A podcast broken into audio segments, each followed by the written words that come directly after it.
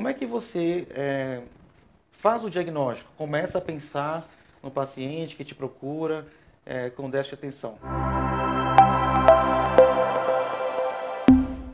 Normalmente na consulta a gente faz uma avaliação sobre a queixa, o que está fazendo o paciente procurar pelo tratamento.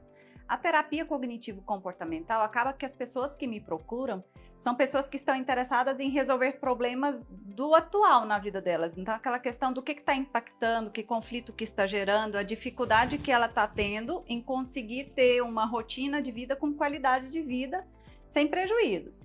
Então, às vezes eu escuto, né? Eu tenho paciente que fala assim: ah, eu moro lá no 15 andar e toda vez que eu vou sair de casa, que eu chego no carro, na garagem, eu lembro que eu esqueci a chave.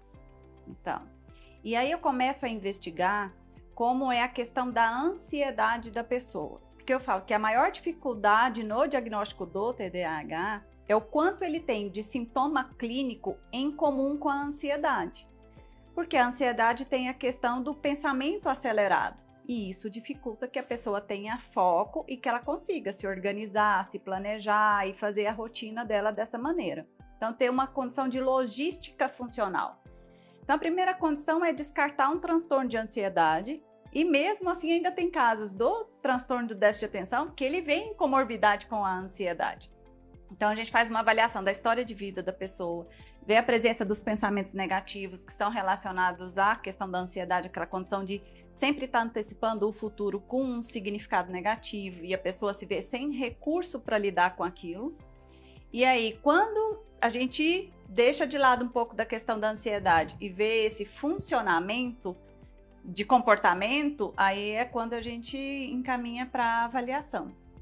Quando eu falo de planejamento, às vezes eu falo assim, nossa, que planejamento lindo. É uma pessoa que faz um planejamento que você fala assim, perfeito. Só que quando a gente fala assim, vamos para execução.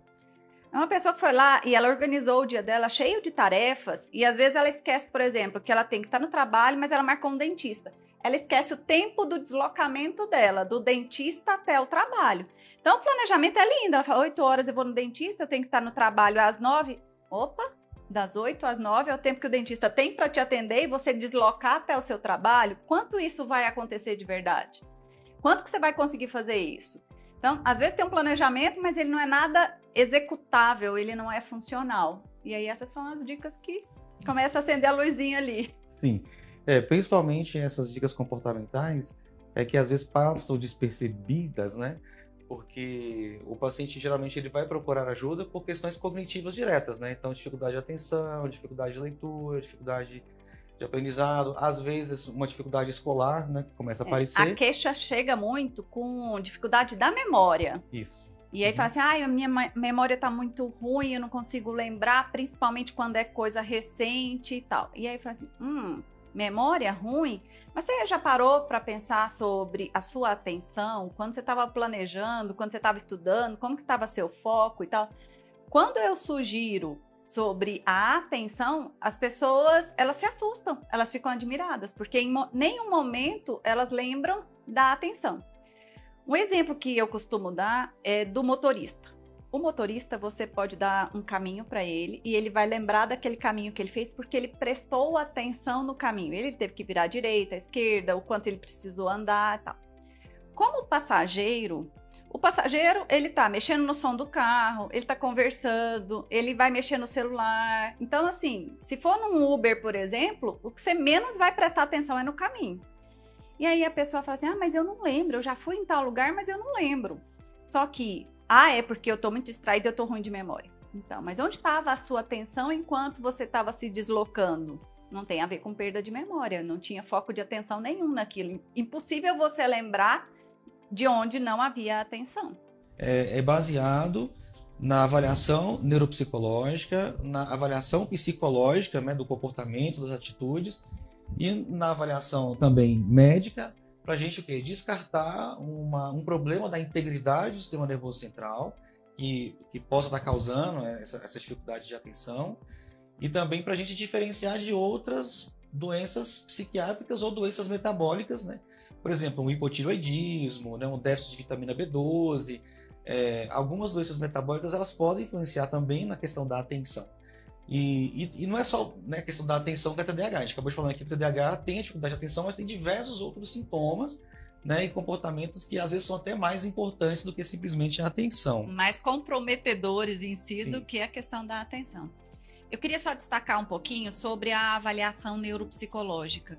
É um exame que é feito com um critério diagnóstico e é feito, como eu falei, pelo profissional neuropsicólogo, mas é, é, um, é, uma bateria de testes psicológicos, onde ali, na verdade, não vai ser avaliado só a questão da atenção. Então, vai ver a questão de planejamento, de atenção, de memória, de linguagem. Então, é uma avaliação bem completa e que pode ser usada como diagnóstico diferencial, porque às vezes vem lá a questão da atenção e a atenção alternada e memória, e, e aí cruzando todos esses dados é que a gente tem a questão do diagnóstico em si. É, então, de, de, maneira formal, né, gente, nós não temos um teste, né, um exame de sangue, uma ressonância magnética, é, que vai mostrar que a pessoa tem TDAH. A gente tem pesquisas né, é, que têm sido feitas para descobrir, né, por exemplo, Existem já pesquisas tentando mapear todos os genes associados ao TDAH e talvez fazer um exame é, genético para descobrir, só que o grande problema é, é, o seguinte em relação à genética. Você pode ter a mutação nesses genes, isso não significa que você vai ter o TDAH. E, e né, então, assim, não significa que o teste genético vier positivo que você vai ter TDAH. Então, essa questão genética e a interação com o ambiente ainda é uma coisa um pouco é, distante no momento atual da gente é, fazer. E também existem é, trabalhos, né, pesquisas com exames de imagem que estão mostrando é, problemas nas vias dopaminérgicas. Né? Então, a gente tem a ultrassonografia transcraniana, a cintilografia né, é, do cérebro, que pode mostrar problemas na via dopaminérgica. E depois isso aí é um tema para outra live, né, para a gente falar sobre isso. Mas de maneira formal, de acordo com, com o DSM-5, que é o, o, Manual Mundial de Diagnóstico de Transtornos Mentais, você pode fazer o, o diagnóstico de TDAH simplesmente com a clínica, né? E afastando, nós já falamos aqui, outros problemas físicos, né? E outros problemas mentais que podem confundir. É, eu vou destacar, o doutor Daniel mencionou sobre isso, a questão de exames laboratoriais que não existem. Mas é muito comum o paciente chegar no meu consultório e falar assim: ah, o médico me pediu exame de sangue para o transtorno do déficit de atenção. Não, ele te pediu um exame de sangue para excluir outras condições que podem ter o mesmo sintoma. Então, você faz ali um exame de sangue. Se você vê alguma condição endocrinológica, alguma condição metabólica, déficit de alguma vitamina que pode gerar o sintoma, na verdade, precisa ter uma compensação disso, vai ser feito um tratamento clínico para isso, para depois a gente pensar em no próprio transtorno do déficit de atenção.